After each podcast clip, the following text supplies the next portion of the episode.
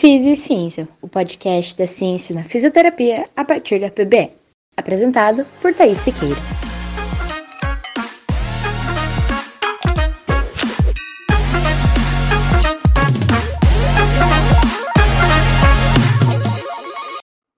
Olá, seja bem-vindo ao podcast Físio e Ciência. Essa semana houve uma conversa entre duas fisioterapeutas sobre o uso de técnicas que não possuem comprovação científica e de utilizar o efeito placebo como um efeito para os seus pacientes.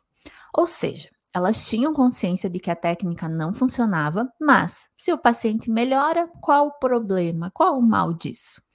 Bom, pensando nessa conversa, resolvi gravar esse episódio para a gente conversar um pouquinho sobre o uso do efeito placebo na prática clínica. Para começar, vamos entender o que é o efeito placebo. Bom, o efeito placebo é um fenômeno em que o indivíduo experimenta melhora na sua condição de saúde devido à sua crença, devido a ele acreditar que o que ele está recebendo como tratamento é um tratamento eficaz, mesmo que o tratamento que ele esteja recebendo seja inerte, ou seja, não tenha nenhuma propriedade terapêutica ativa. Em outras palavras, o efeito placebo ocorre quando uma pessoa melhora os seus sintomas simplesmente porque acredita que está recebendo um tratamento real, mesmo que o tratamento em si não tenha efeito. E, gente, apenas por esse conceito de efeito placebo, a gente já deveria se questionar em utilizá-lo na prática clínica. Se ele se refere ao paciente acreditar que o que ele está tomando, passando, fazendo, sendo submetido como tratamento é eficaz, e você faz algo que você sabe que não é eficaz, desculpa, mas o que você está fazendo é enganar o teu paciente. E aí, as físios que eu estava ouvindo conversar lá chegaram a essa conclusão, que poderia estar sendo enganar o paciente. Mas uma delas justificou. Ah, mas se o paciente quer isso e vai me pagar, eu faço, mesmo sabendo que não tem evidência. E ela ainda continuou: não é uma parte da PBE a preferência do paciente? Ai, gente. Bom, aqui a gente observa uma total total distorção do que é a prática baseada em evidência. E, infelizmente, isso é muito comum entre os profissionais, para justificar a escolha de técnicas de tratamento que não têm evidência. Ai, mas é que o paciente prefere. Gente, as preferências do paciente não é sobre fazer o que ele quer, e sim sobre, dentro das possibilidades terapêuticas apresentadas por você como profissional competente e conhecedor, espero eu, da ciência, que o paciente escolha. Não é o paciente que vai escolher dentro de todo um hall de técnicas que a gente tem. Simplesmente porque não é ele que tem conhecimento científico. É você que deve separar o joio do trigo e colocar na mesa para ele, para que ele escolha apenas o que tem evidência para o caso dele. É como esses dias eu contei no Instagram uma história com a minha cabeleireira, que ela fez chacota de mim porque eu estava usando um shampoo que para ela era completamente sem sentido, não era bom para o meu cabelo, mas eu comprei o shampoo porque eu vi aqui na internet. Como eu não tenho conhecimento técnico e científico a respeito de shampoos, eu vi as pessoas falando que era bom, eu fui lá e comprei.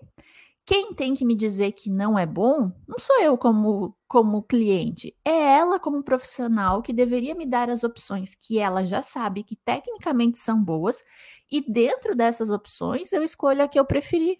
E é assim que a PBE funciona. Então a gente não pode ser um cabeleireiro para os nossos pacientes que diz assim: ah, escolhe o shampoo que você quiser.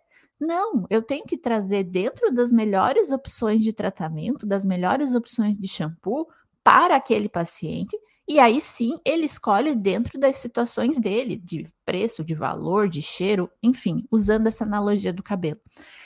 Então, existem situações bem controversas ainda onde o uso do efeito placebo pode acontecer. Como, por exemplo, no caso do consentimento informado. Nesse caso, entende-se que o uso do efeito placebo é necessário, onde talvez todas as opções com evidência já foram esgotadas, ou quando a gente não tem mais opção de tratamento. Mas uma coisa que é imprescindível, o paciente ele precisa ser informado da situação incluindo ele saber que o que, ele, o que será usado como tratamento para ele não tem efeito ou não tem evidência de efeito, os motivos para estar se escolhendo usar o efeito placebo e quaisquer outras alternativas disponíveis que ele tem. E aí, diante de todas essas informações, onde o paciente ele não está sendo enganado, onde ele não está, entre aspas, acreditando que aquele tratamento vai fazer melhor para ele, ele deve ser livre para tomar a decisão. Então, gente, eu não estou enganando meu paciente e eu não deixo ele se enganar. Eu trago as informações, digo para ele que não funciona, que é apenas um efeito placebo e deixo que ele decida.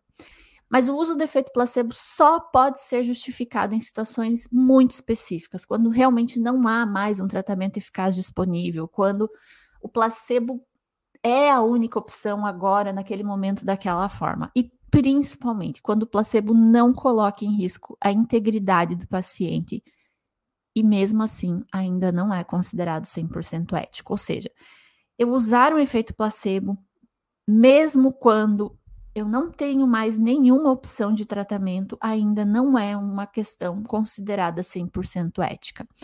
Uma outra situação comum do uso do placebo é na ciência, durante a realização dos ensaios clínicos. Então, um grupo é submetido ao efeito placebo para que se conheça o real efeito da técnica ou da droga que está sendo comparada. Mas veja, aqui a gente está falando de um ambiente controlado, onde existe, antes de começar a pesquisa, uma análise minuciosa de um comitê de ética que vai garantir todos os direitos, toda a integridade dos participantes, e normalmente se recomenda que o grupo que recebeu o efeito placebo durante a pesquisa receba algo com evidência após a pesquisa. Portanto, sempre que possível, os profissionais devem buscar tratamentos com eficácia comprovada, ao invés de recorrer a placebos. Se um tratamento eficaz já existe, é completamente questionável do ponto de vista ético usar um efeito placebo. Então, quanto ao respeito à autonomia do paciente, saiba que os pacientes eles têm sim o direito de tomar decisões sobre o seu próprio tratamento, mas isso com base em informações adequadas que você, como profissional, deveria fornecer. O uso do placebo sem o conhecimento e consentimento pode ser considerado uma violação da autonomia do paciente e falta de ética por parte do profissional. O uso de efeitos placebos na prática clínica é algo que vai levantar sempre questões éticas muito significativas e ele sempre vai ser fortemente desencorajado devido ao potencial engano e à importância da transparência e consentimento informado na relação profissional-paciente.